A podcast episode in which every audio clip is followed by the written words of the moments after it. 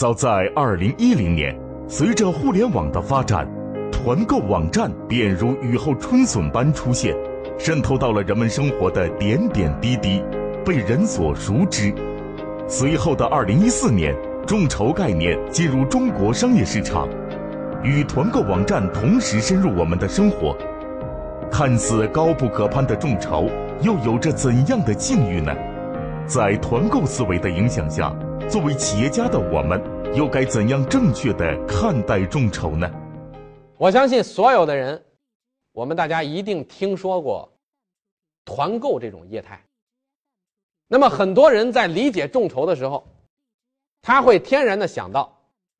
众筹是产品的预售啊，是产品的团购。那么团购在两千一零年的时候也是进入到中国，作为一种新的商业模式，可以讲在当时呢也是引起了啊一阵风潮。那么当时有超过五千家的团购网站。那么当然现在只剩下为数不多的几家网站，大多数全都倒闭了。那么团购跟众筹的本质的区别在哪里？团购是说，我这样一个产品。其实已经生产、研发、制造出来了。也就是说，我仍然遵循的是传统价值链的创造流程，对吗？只不过我这个产品做出来之后，可能市场不认可，所以变成了一大堆的库存在仓库里面。于是我需要通过打折。倾销的这种形式，低价的把这个产品销售出去。但是这样的话，它有没有改变传统价值链的创造流程？它是没有改变传统价值链创造流程的。所以这让我们导致我们有非常多的我们中国的传统的哎这些制造生产制造的企业，有大批的库存在仓库里面，因为它制作的产品是没有去。满足消费者的需求的，或者说他在一开始设计这个产品的时候，根本就忽略了消费者的意见，完全是闭门造车的产物，所以造成了巨大的浪费。但是对于众筹来讲，我们大家刚才看到，众筹是不是说我先征集到了消费者的意见，同时我又把他的资金募集到，我再反向的去。把整个的价值链进行再造，也就是说，我再拿这样的一个产品举例，众筹是说，我告诉大家，我即将要生产制作出这样一款产品，它的性能参数将达到什么样的级别，将给你带来什么样的好处，每一个人你先给我钱，等到这个产品做出来之后，我再把这个产品给到你。这样解释的话，大家应该理解众筹。跟团购的差异了，这里面最核心的一点差异，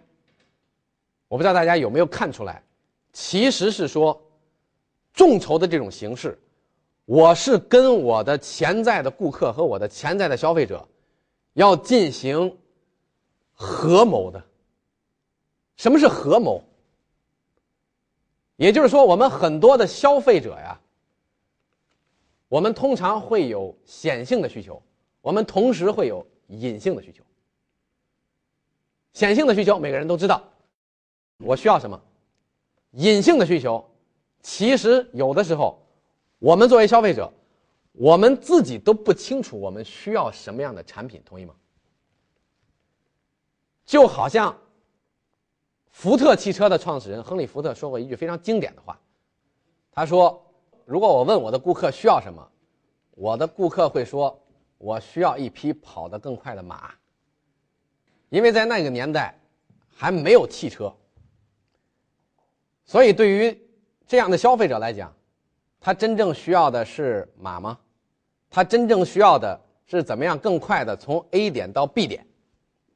所以一定要透过跟顾客合谋，我们才能去挖掘出顾客的隐性需求。那么，美国还有一家非常知名的公司。叫三 M 公司，我相信这家公司的产品，很多人可能都用过。它最为人熟知的产品就是黄色的一个即时贴。那么这家公司曾经做过一项调研，也就是说，他在一些开发关键产品的时候呢，他会邀请一些关键的客户，来一起进行产品的这种研发设计的讨论。那么他发现一点，最后经过统计，凡是有关键客户参与讨论开发的产品，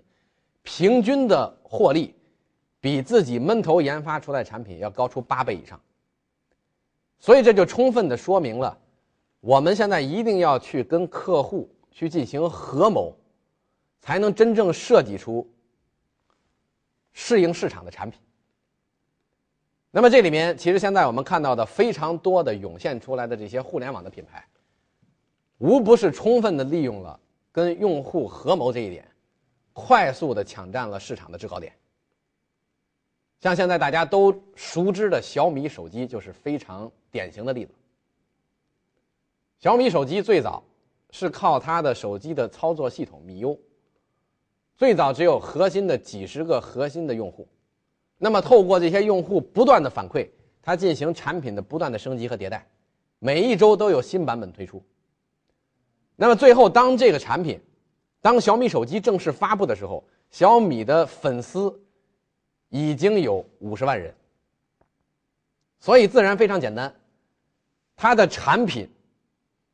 被一抢而空，所以这并不是说他一直在用饥饿营销，而是他在产品研发的阶段就开始跟他的用户去深度的进行合谋。在这样的互动当中，那么用户对这样产品的喜爱、这种认可自然是越来越高的。那透过众筹的这种形式来讲。现在透过互联网，恰恰我们跟用户之间的沟通，我们获得用户的反馈是更加快速的，要比原来传统媒体的时代要快很多。我非常清楚的记得，当时我们的春晚每次都要征集最受欢迎的这个节目评选，那个时候我们需要把报纸哎剪下一角，填写这个选票寄过去。那么最后电视台来进行这个电视报来进行统计，那这样的反馈速度是非常慢的，而且愿意响应的消费者的人数也是非常少的。但是现在透过互联网，透过这种新技术，我们可以实时的得到消费者的反馈，所以这也是为什么现在社交媒体大行其道的原因。包括微博，包括微信，它都可以作为我们去跟用户沟通的工具。所以这也是为什么众筹的模式会比传统的这种模式要更为先进。也就是说，如果你的众筹项目设计的足够好，那么直接就会有人响应你、支持你，用钱来支持你。如果你的项目设计的有问题，那么根本可能就不会有人理会。所以这也是为什么有的众筹项目可以成功，但是有的众筹项目却无人问津。那么也就是说，在众筹里面。我们跟用户的合谋，这是非常关键的一个因素。如果没有跟用户合谋，没有跟用户，没有让用户积极的参与进来的话，那么你的众筹方案很有可能会失败。因为众筹，我们讲它绝对不是一个啊产品的单纯的预售。现在来让我们看一下我们自己在国内操作的众筹案例。他也创造了一个新的记录。我们做的这样的一个众筹的，是在出版行业的众筹。我们的团队呢写了一本书，这本书它的名字叫“风口”。说起“风口”的话，这个词我相信现在的热度也是非常高，因为之前呢，小米的雷军曾经说过一句话，叫。龙卷风来了，猪都能飞上天，所以我们把这本书起名叫《风口》。那么这本书的具体内容，我们写的是什么？我们写的是在产业互联网的时代，我们的传统企业如何在产业互联网的大潮下去转型升级，去进行二次创业。因为现在在互联网的大潮之下呢，很多的传统企业现在是有点找不到北了。因为他们根本不知道互联网的思维，啊，不知道怎么运用互联网去进行自己的转型升级。但是我们讲现在，包括从现在开始，所有的传统企业，它未来都将互联网化。那么目前我们也已经看到非常多的这些传统企业转型升级成功的案例，所以这本书呢，实际上就是汇总了我们过往的成功的帮助传统企业转型升级的经验。那么这本书，大家回想一下刚才我讲到的传统的价值链的创造流程，传统的书籍是怎么到读者手里面的？应该讲，传统的出版现在面临非常大的挑战，因为现在的新媒体、现在的互联网，对于传统的这种传媒出版业，啊，造成了非常大的冲击。那么我们讲，现在中国很多的出版物，它的这种资源浪费也是非常严重的，有非常多的书。现在我们有一个统计啊，如果一本书，商业方面的书，它可以卖出一万册，基本上它就算作是商业畅销书了。有非常多的这种书籍呢，它的第一次印刷通常不会超过四千册。为什么不会超过四千册？非常简单，因为出版社根本不知道哪本书能卖好。所以呢，现在出版社呢都是要每年要出非常多的。啊，种类的书，但是每本书可能印数就是固定在几千册，同时还造成了非常大的这种浪费。那么我们怎么样去运用众筹的形式去颠覆传统的出版行业呢？这里面还有一个非常有意思的一个案例，在去年的时候。三六零公司的董事长周鸿祎曾经出版了一本书，叫《我的互联网方法论》。这本书就是运用众筹的形式，那么发布在了京东的众筹频道上面。那么当时这本书它的众筹总金额呢，应该是在一百六十一万，当时创造了整个中国出版界的众筹出书的记录。那么我们在出《风口》这本书的时候，我们就想到，我们是不是也要去颠覆一下出版出版界，同时我们要创造一个全新的出版界的记录。也就是说，首先我们把目标定在这个众筹的书籍要超越周鸿祎众筹出书的金额。所以我们在去年的。一四年的十二月底呢，这本书要交稿，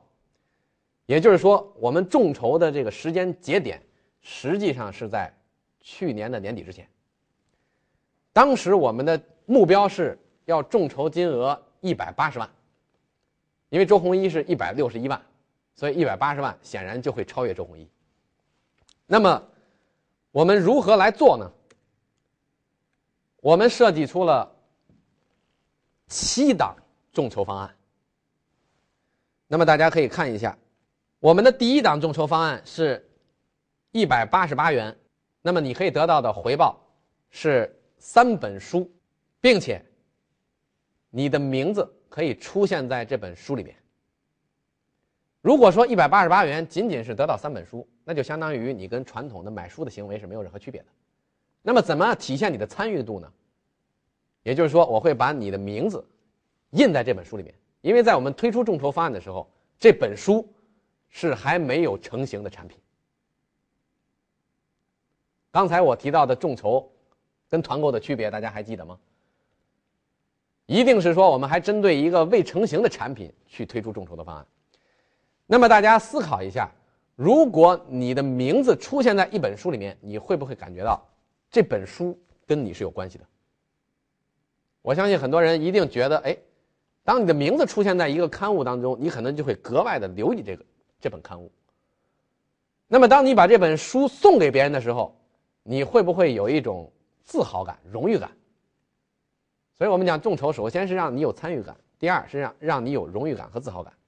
一百八十八元对于任何一个人来讲，其实他都不是负担。那么我们的方案二呢，是出资五百八十八元，那么会得到十本书，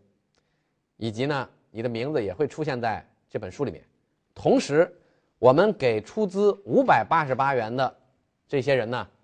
我们会建立一个微信端的读者群，因为这样的话，这些出资的人他们就。形成了一个社群，那么一个社群是有价值的，因为在这些读者互相之间的沟通当中呢，会碰撞出新的火花。那么我们的第三档的众筹方案呢，我们是出资一千八百八十八元，那么回报是三十本书，除此之外，还可以得到我们的我们举办的产业互联网论坛的门票，以及我们。举办的叫众筹万人会峰会的门票，也就是除了刚才哎前几档得到的权益之外，我还让你可以参加我们举办的这种大型的活动。我们的第四档呢是四千八百八十八元的方案，可以得到实物的回报是八十八本书。那么除了刚才我提到的这些读者群活动之外，我们还提供策划导师一对一的。可以去对你的项目呢进行一个剖析，那么实际上它相当于一个咨询的过程，那么这个对于说企业家群体来讲呢，就会比较有吸引力，因为当然，因为相应的出资金额四千八百八十八，这个对于一般的社会大众来讲呢，他可能是不会考虑的。我们的第五档方案是出资一万元的。那么一万元的权益，首先可以得到一百八十八本书。那么大家计算一下，这本书呢，当然最后我们的零售价定在四十五块钱。如果是一百八十八本书的话，那这些书总价值是不是也接近大概九千块人民币了？除此之外，加入我们的微信群。参加我们的产业互联网论坛，参加我们的众筹万人会的论坛，以及我们策划导师的咨询，还有一点，可以成为本书的联合的发起人。那么这个联合发起人我们是怎么设计的呢？刚才我们讲之前出资的所有人，你的名字都可以出现在这本书里面，我们会作为感谢。哎，参与众筹的这个人员名单，那么联合发起人，他的权益是不一样的。联合发起人，其实我们最早是想把它做成叫联合出版人，但是呢，考虑到相应的法律规定啊，不允许，所以我们把他的名字呢做了一点改变，我们叫联合发起人。联合发起人就意味着这本书，哎，你是扮演着非常重要的角色。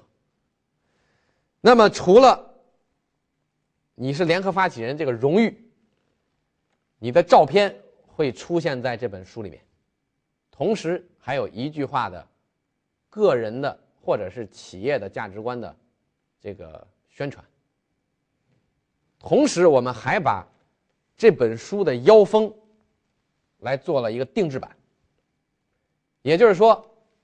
每一位出资一万元的联合发起人，他收到的一百八十八本书。这个腰封啊，都是为他定做的。这个腰封上体现的，就是哎你的照片以及你的一句话的这个价值观。那么大家想一下，如果你有这样的一本书的话，你会不会感觉到非常的骄傲和自豪？当你有这样的一个产品的时候，它是不是一个非常精美或者高价值的礼品？你可以赠送给你的朋友，你的。合作伙伴、你的经销商、你的客户，他一定会非常凸显你的这个价值和身份。我们还有第六档和第七档的方案，那么这里面呢，第六档的方案我就不说了，第七档的方案呢，是我们最高一档的方案，也就是每一个人要出资五万八千八百八十八元，那么他得到的回报，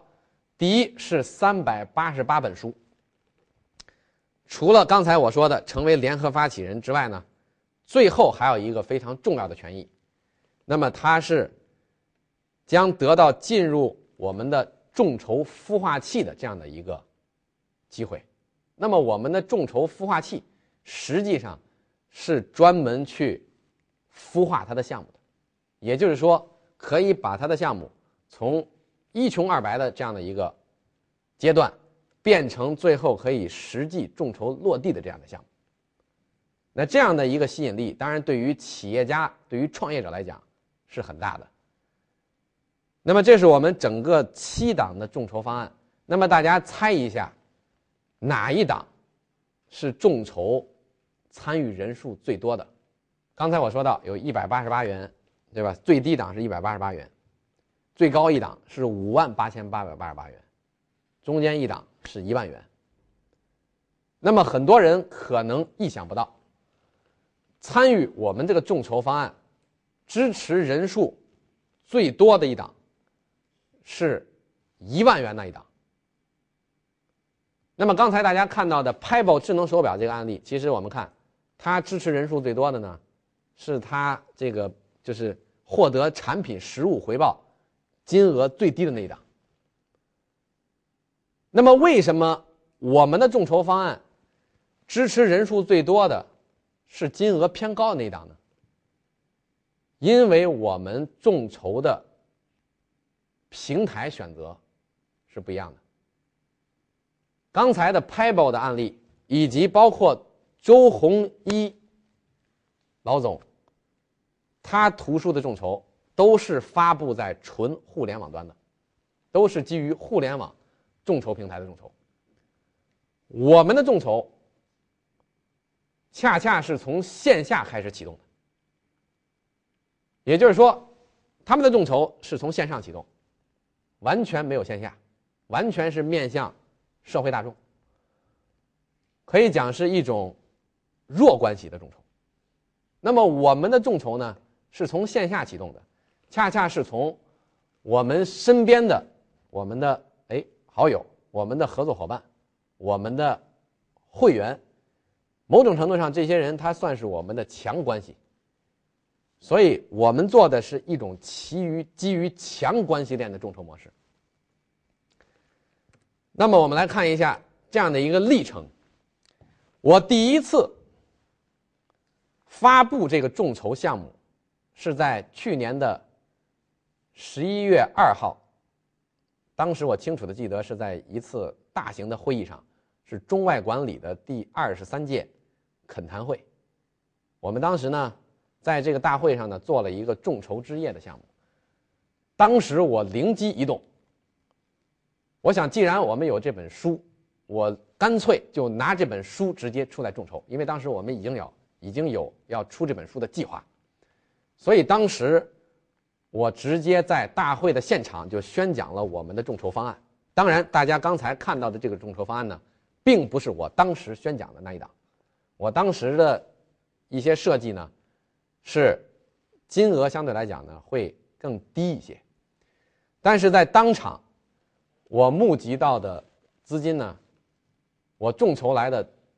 金额呢是超过了四万人民币。应该讲，这个金额呢其实对于我来讲，我认为并不高，但是对于整个众筹项目来讲。那么给我们所有团队的所有人呢打了一针强心剂，也就是说，我们是完全有可能在线下去进行这个项目众筹的。那么从十一月二号开始，当时我们只是小试牛刀，从十一月中，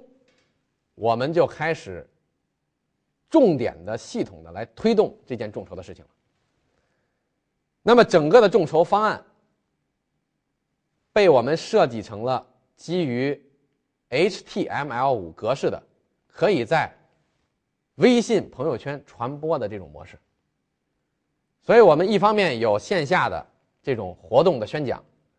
一方面配合我们还有电话的沟通，还有一方面就是配合我们在移动互联网端的 HTML5 的这种啊宣传文件的这种扩散和传播。所以在十二月七号的时候呢，我们已经有七十二位联合发起人了，那么在十二月八号到十二月十号之间，我们的联合发起人达到了一百三十七人。因为所有的联合发起人，我们刚才说，给他们组建了一个群，在这个群里面，我们做了哪些工作呢？大家要知道，有很多微信群，现在跟死群是一样的，它没有任何的这种互动或者任何的价值。有很多微信群成了这种广告群。那么，对于说这种一万呃，对于说这种出资一万元的人来讲，首先进入到这个群，实际上这些人都是经过筛选的。出资一万元的这些联合发起人，我们经过统计，那么有三分之一大概是投资人，有三分之二是企业的创始人，或者是企业家的，或者是企业的高层管理人员。所以就是说，这样的群体它是非常高素质、非常优秀的。那么在这样的一个群里，我们要激活大家，我们一定要跟大家去互动，所以我们当时也运用了，可以讲非常土的一种做法，就是所有的人只要他一进入到这个群，我们所有的人都会发欢迎他的话，并且这个欢迎欢迎他的话呢，是格式一样的，也就是说，这个人刚进入到一个群里面，立刻有好几十人。列队迎接他。那么，我想，如果你进入到这样的一个群里面，你一定会感受到这个群它跟你之前的很多微信群是完全不同的。那么，列队欢迎之后，我们还会不定期的去发布微信的红包。那么，我们在这个群里面发布的基本上都是两千元的红包，所以当然，那么瞬间这种红包就会被抢光。那么每一个人平均大概可能会抢到几十块钱，甚至还有的更多。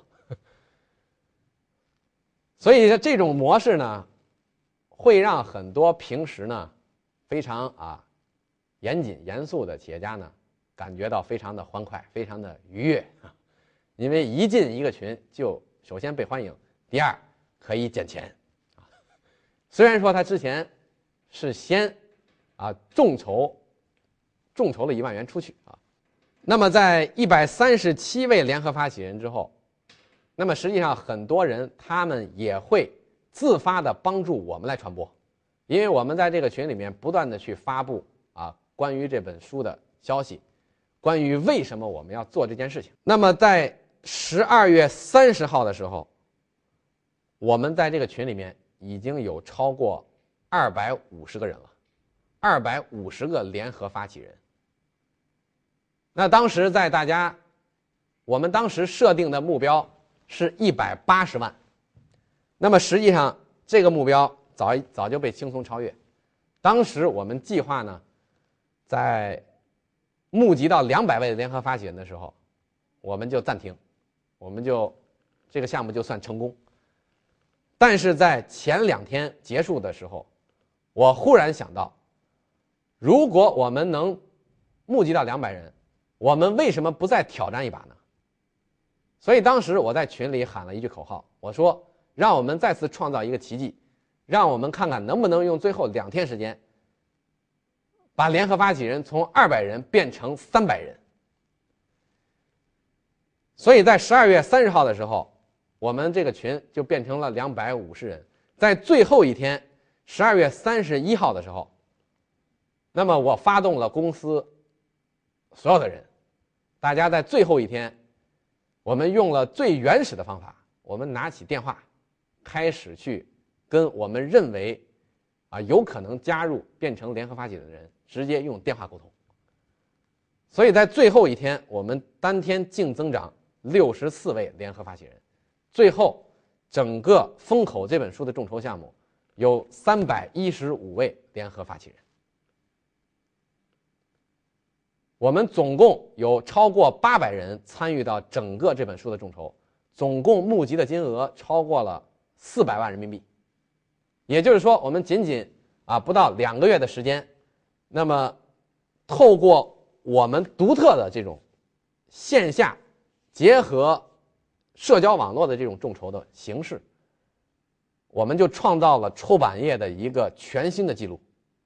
一本书众筹四百万，轻松的超越了三六零董事长周鸿祎的啊一百六十一万的众筹记录，并且是大幅超越。那这意味着什么呢？这意味着这本书在还没出版之前，它的销量就已经超过了十万册。大家思考一下，它就跟刚才我说的 Pebble 的案例其实很类似，对吗？这本书在还没有印刷出来之前，因为我就已经募集到四百万，同时我已经相当于预定出去那么七八万册的图书，那也就意味着这本书的首印就将超过十万册。那刚才我说的，通常的书籍首印都是四千册。一本书首印十万册，将保证它在中国成为排名前三位的商业畅销书。因为我不敢说它是一定是排名第一，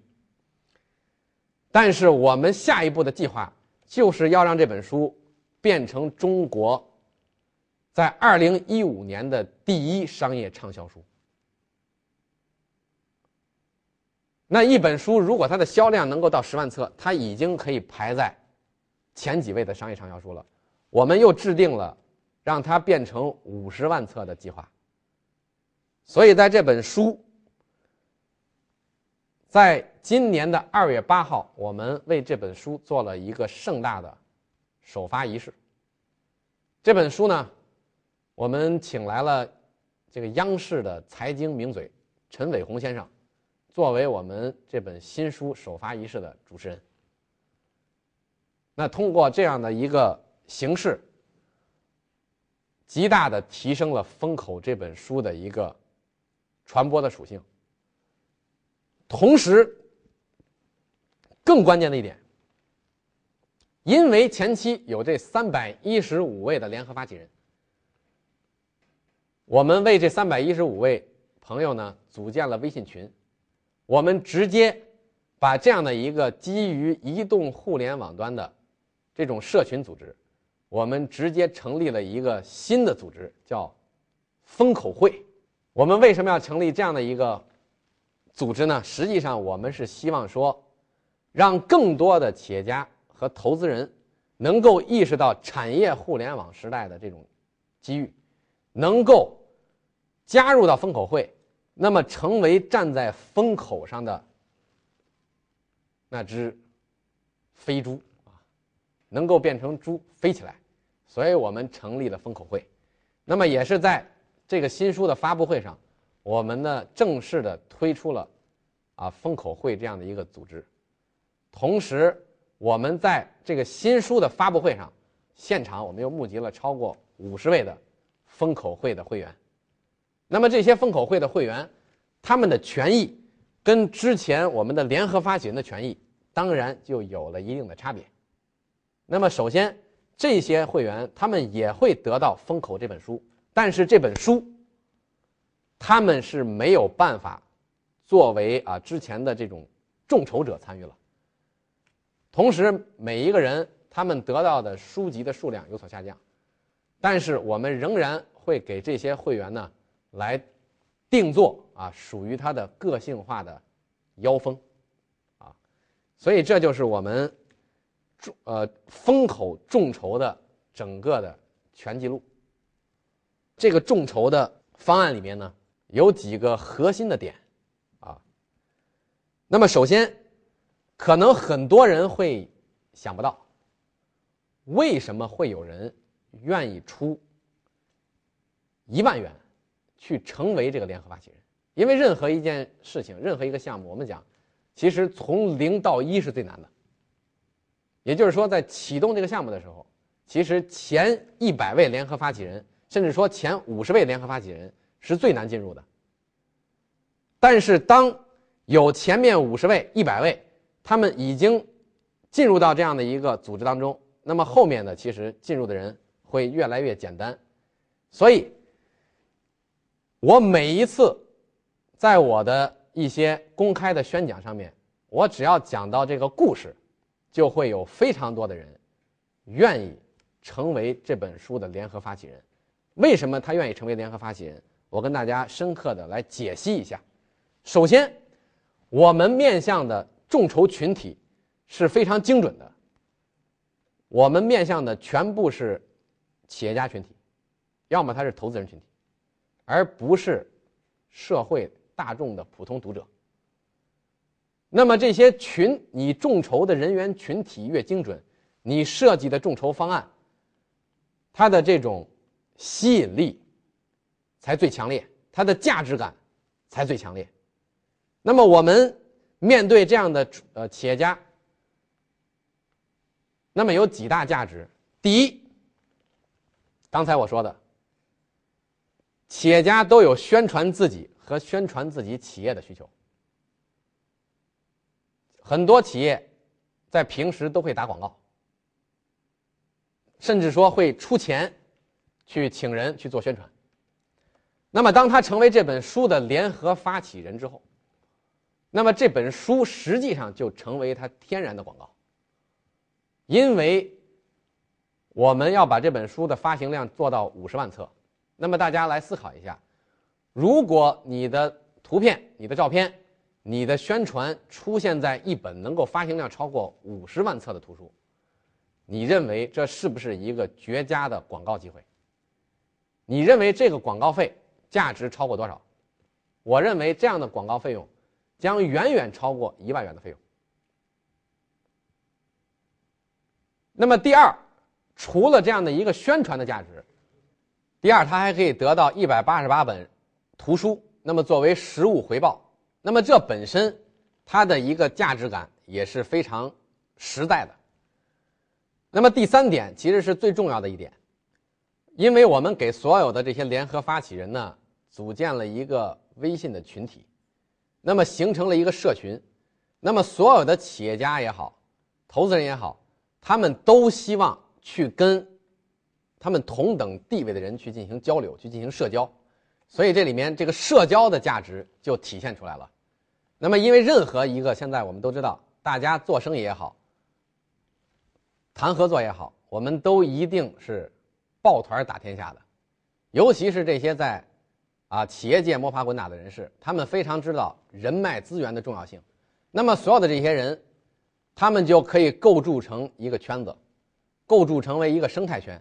很多的我们的联合发起人，他们就可以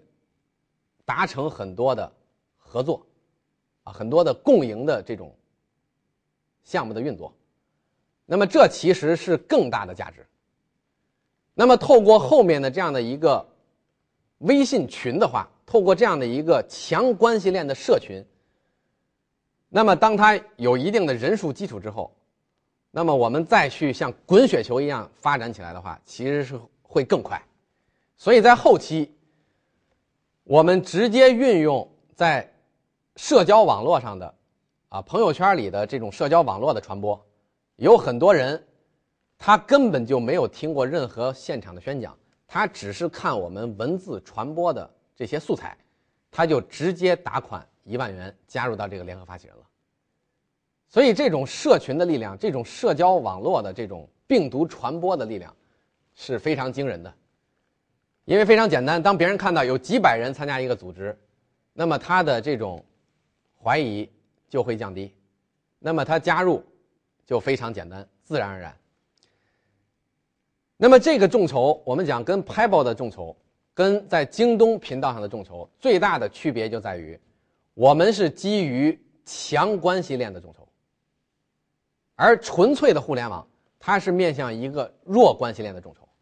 如果是强关系链的众筹，那么单人众筹出资的金额，我们就可以相应的提高，因为这种强关系链，大家是有信任的基础。即使没有信任的基础，我们透过线下的沟通，那么可以快速的去建立这种信任的基础。而不是基于纯粹的互联网，所以基于强关系链的众筹，实际上是我们认为对于现代的中国可能更加适合的一种众筹模式。当然，我们做了非常多的众筹的案例，那么既有线下也有线上，实际上是把强关系链结合弱关系链。那么我们下一步打造了很多呢，我给大家展示的案例，实际上是强关系链结合弱关系链的众筹，或者我们可以讲，它是一种 O to O 线上结合线下的这种众筹的模式。那么这样的众筹模式，实际上我们认为是更加完美的。那么这样的一本众筹的出版众筹的这样的一个案例，我就先给大家介绍到这里。那么我相信这个案例呢，一定会引起出版界的啊极大的震动，因为包括像出版本书的呃机械工业出版社华章公司的总经理呢周中华先生呢，也是非常震撼于。啊，我们运用众筹，那么颠覆了整个出版行业。我们相信，未来在出版行业的众筹的案例会越来越多。风口运用众筹颠覆了整个出版界，让人惊叹不已。众筹绝不仅仅是产品单纯的预售，一个成功的众筹项目更像是一场没有硝烟的市场战争。而这一战争的硝烟，远在项目运作之前便已燃尽。